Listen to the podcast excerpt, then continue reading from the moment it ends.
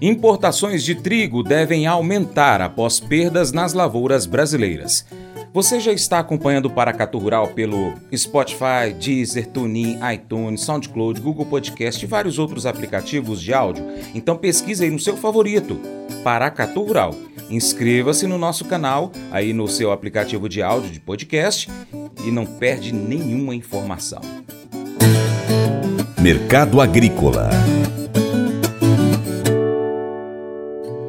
A colheita do trigo atingia 72% da área, que abrange 172 mil hectares na região de Bagé, Rio Grande do Sul, até a semana passada, de acordo com o engenheiro agrônomo da Emater, Guilherme Zorzi.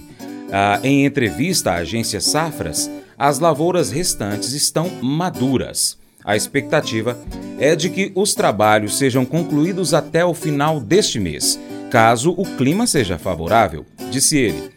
Nos últimos sete dias, um volume expressivo de chuvas, especialmente no sábado e no domingo, impactou consideravelmente a safra.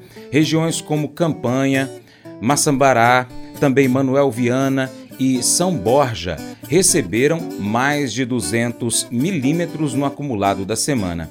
Segundo Zorzi, esse volume praticamente o dobro da média mensal comprometeu a qualidade dos grãos e causou problemas como tombamento das plantas.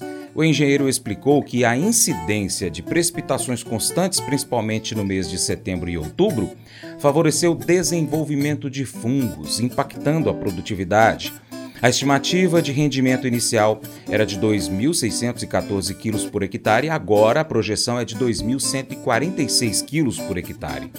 Os produtores, neste momento, estão lidando é, com uma complexidade de produção de ração uma vez que os grãos contaminados por fungos podem causar problemas aos animais, conforme informações de safras e mercado. O consultor Vlamir Brandalize comenta a valorização das cotações do trigo no mercado nacional após a realização dos leilões estatais. Desde o pico da colheita, os preços subiram em torno de 30 reais a saca. Por outro lado, as importações do cereal devem aumentar por conta das perdas na safra em meio às fortes chuvas no sul do país. Mercado do trigo, mercado do trigo lá em Chicago também. Feriadão, né? Mas ele tá segurando aí patamares acima do perto dos 5, dos 6 dólares o bucho nas posições de 2024 e tentando recuperar fôlego. Aqui no Brasil, a melhor opção para o produtor tem sido os pregões da Conab, de PEP e Pepro, mais dois pregões dessa semana. Pregão de, pré, de Pepro negociou 31 mil toneladas, pregão de PEP negociou 900 toneladas e tem girado, né? E com isso o mercado interno do trigo tem melhorado, né? O trigo lá no pico da colheita estava na faixa de 40 reais a saca, agora alguns locais já acima de 70 reais a saca, melhorando as cotações e ainda com um fôlegozinho para melhorar um pouco. O mercado continua na dúvida, né? Será que o governo novo da Argentina já vai implantar a dolarização imediata? E aí talvez tire um pouco da competitividade do trigo da Argentina no mercado brasileiro, porque o trigo vendido em pesos, com transformando em dólar, dólar na faixa de 100, de mais de mil pesos por dólar, ele acabava deixando o trigo barato em dólar. Mas na hora que tudo virar dólar, automaticamente perde essa competitividade da transformação da moeda, né? Vamos ver o que, que vem pela frente. Isso aí ainda ainda vai acontecer. Mas o fato é que a safra brasileira deste ano foi bastante comprometida em produtividade e qualidade pelo clima, pelas chuvas, e nós vamos ter que importar mais, né? Normalmente seria uma importação perto de 5 milhões de toneladas. É possível que tenhamos nesse próximo ano umas 7 milhões de toneladas de importações, né? Esse é o quadro do mercado do trigo.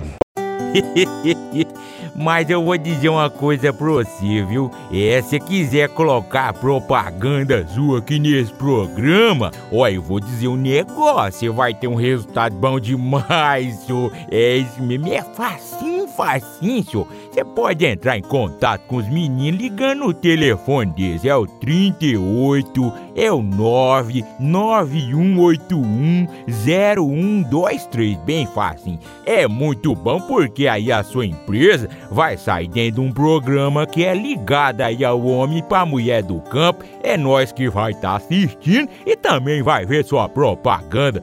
É bom ou não é? somos confrontados com uma mensagem poderosa sobre o poder da compaixão e da bondade no livro de Provérbios, capítulo 14, verso 7 na Bíblia. A passagem destaca como a generosidade e a preocupação com os menos favorecidos podem ser uma fonte de bênção, não apenas para aqueles que a gente ajuda, mas também para nós. A mensagem nos lembra que, ao negligenciarmos os necessitados e oprimidos, nós desconsideramos não apenas suas necessidades físicas, mas a oportunidade de sermos instrumentos de Deus para aliviar o seu sofrimento. A compaixão e a bondade não são apenas virtudes morais, mas expressões práticas de amor e cuidado pelos outros. Somos desafiados a não fecharmos nossos corações diante das necessidades dos que nos rodeiam, mas a agirmos com misericórdia e generosidade. Essa atitude de preocupação genuína com o bem-estar dos menos favorecidos é uma manifestação do amor de Deus em nossas vidas Além disso, quando nós somos generosos, receberemos generosidade em troca também. Podemos então refletir sobre como nós temos praticado a compaixão e a bondade nas nossas vidas.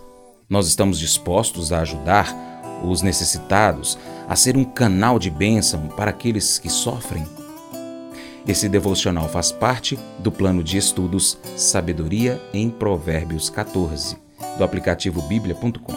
Muito obrigado pela sua atenção. Deus te abençoe e até o próximo encontro. Tchau, tchau.